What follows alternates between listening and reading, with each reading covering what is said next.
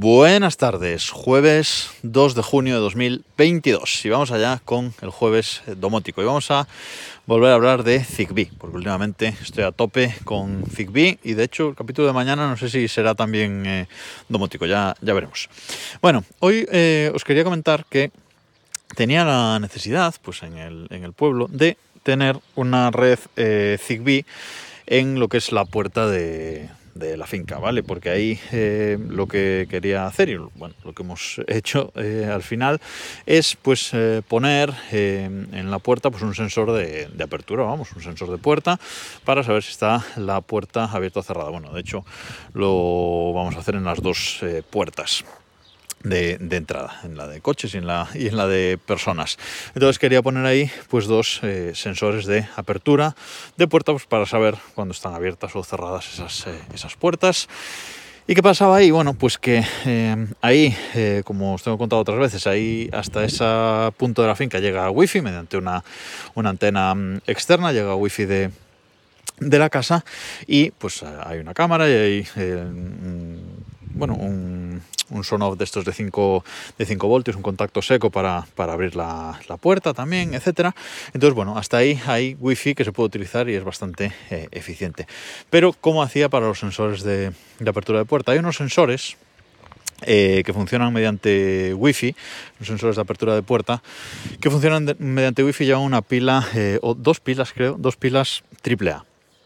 Y bueno, parece que eh, funcionan, eh, pero tienen dos problemas. Uno, que esas pilas se acaban bastante pronto, Wi-Fi consume eh, muchísima mm, energía para este tipo de, sensores, así que no me pareció una, solución buena. Además de que las baterías se acaban bastante pronto, está el problema de que al ser Wi-Fi no están continuamente conectados a la wifi porque si no esas baterías no durarían nada. Y lo que hacen es cuando se produce eh, un evento es decir cuando se abre o se cierra la, la, puerta como que se encienden están dormidos y como que se encienden en ese momento se conectan a la wifi o se intentan conectar y una vez se conectan mandan la eh, señal eh, correspondiente. Pero claro eso hace que el delay o sea el retraso entre que ocurre el evento hasta que lo recibimos en nuestro sistema domótico sea muy muy largo. Así que yo no quería eso, tenía dos desventajas muy, muy claras y yo lo que quería era eh, pues un sensor de puerta que me dé la, la señal o el evento mmm, rápidamente. Así que tenía que hacerlo con eh, Zigbee compré dos sensores de estas de apertura de puerta. De Sonoff, en este caso los iba a comprar de Acara, pero los encontré más baratos de, de Sonoff, así que me compré dos de Sonoff, que son un poquito más grandes, os pondré el enlace en las notas de este, de este episodio, y pusimos eso, pero claro, eh, tengo red wifi en la puerta, pero no tengo red eh, Zigbee. Eh, la alternativa pues será eh, poner una Raspberry Pi, como lo que ya eh, os he contado de lo que, de lo que he montado en Zigbee en mi casa eh, habitual.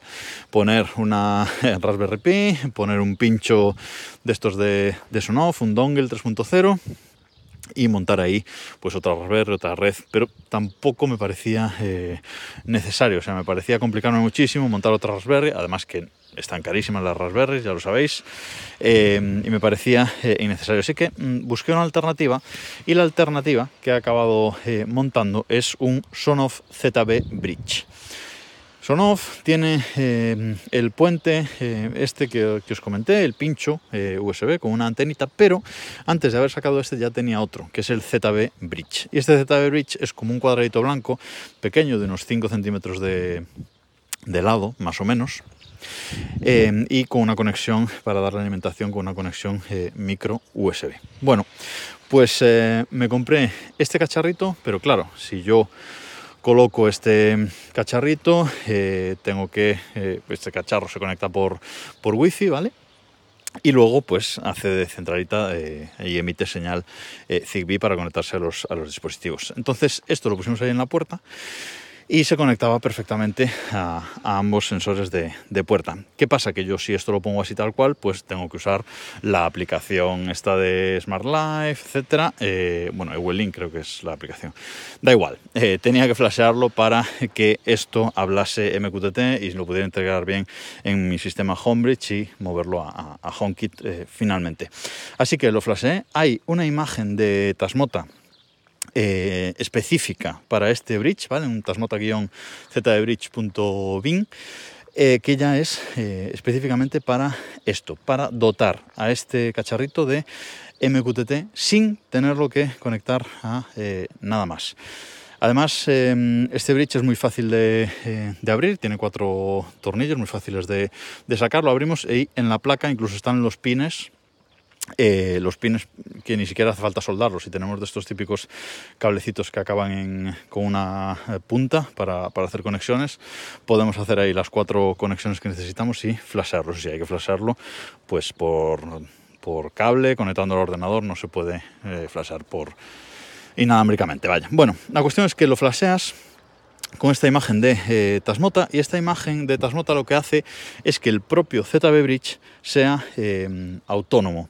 Es decir, no hace falta eh, como el pincho, por ejemplo, como el pincho de Sonoff que tenemos que enchufarlo en una Raspberry y es la Raspberry realmente la que tiene el software y la que eh, funciona. esto no, esto con esta imagen de Tasmota, aunque también se puede configurar para que sea Home Assistant quien gestione los dispositivos, pero no hace falta. Con esta imagen de Tasmota es el propio ZB Bridge el que gestiona los dispositivos. Tenemos un, botoncito en la interfaz eh, en el que podemos decirle si permitimos que se unan elementos o no, unimos los elementos, ya los analiza, hace esta entrevista que se hace siempre al inicio de un enlace eh, Zigbee y lo que hace es exponernos eh, los eventos de esos elementos Zigbee, de esos dispositivos Zigbee, emitir una señal, eh, una señal eh, MQTT. ¿vale? Eh, creo que en concreto este software de Tasmota se llama Tasmota 2 MQTT, ¿vale? Básicamente.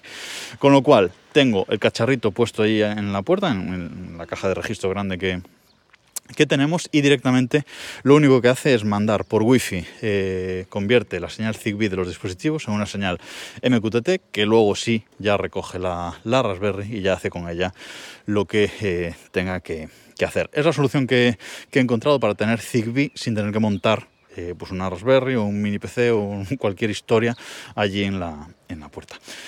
Em, lo que no me, una cosa que no me gusta de este Z Bridge es que la señal eh, me parece poco potente, ¿vale? Eh, están bastante cerca los dispositivos de apertura de los sensores de apertura de puerta y el, que es el bridge y no tienen demasiada señal. la señal es hasta 250 en Zigbee o 55. Eh, y estos dispositivos tienen 50 o 70 de, señal, así que me parece que el, que el bridge tiene poca, poca señal, pero bueno, para lo que, para lo que quiero la verdad es que eh, está funcionando. Lo curioso es que yo esto lo he montado hace un mes o un mes y medio, una cosa así, y hace eh, una semana o dos semanas, un poco más de días quizás, eh, la gente de Sonoff eh, ha sacado un nuevo ZB Bridge eh, que llaman ZB Bridge Pro, ¿vale? que es físicamente exactamente igual, pero en vez de soportar 32 dispositivos que soportaba el anterior, ahora soporta 128, trae un chip más, un poquito más potente y bueno, luego trae alguna cosilla em, de, software que a mí no me interesa porque al final lo iba a flashear, modo home security, em, ejecución de escenas en, local, actualización de los dispositivos por OTA, bueno, cosas que, como digo, a mí no me, no me interesan, pero es curioso que lo hayan actualizado justo cuando yo lo he comprado y usado. Además, em, me gusta que esta nueva versión trae el cable. Trae un cable de micro USB a, de micro USB a, a USB ¿vale? Que el, anterior no trae el cable, simplemente viene el, cacharrito y, nada más, ni el cable ni el enchufe ni nada. Tienes que ponerle tú el cable y el eh, enchufe. Os dejo el enlace a esta ZB Bridge Pro también en las notas de, ese episodio por si le queréis echar un, un vistazo. Así que bueno, eh, ahí sigo, eh, aumentando mis redes Zigbee y dándole mucha caña mucha, mucha caña y, descubriendo cosas muy interesantes de, de Zigbee y de configurarlo digamos, de forma eh, manual. Si necesitáis una Raspberry en algún punto en el que recibáis eh, wifi pero no queráis montar una, Raspberry, pues esta puede ser una buena eh, solución. Nada más por hoy, nos escuchamos mañana.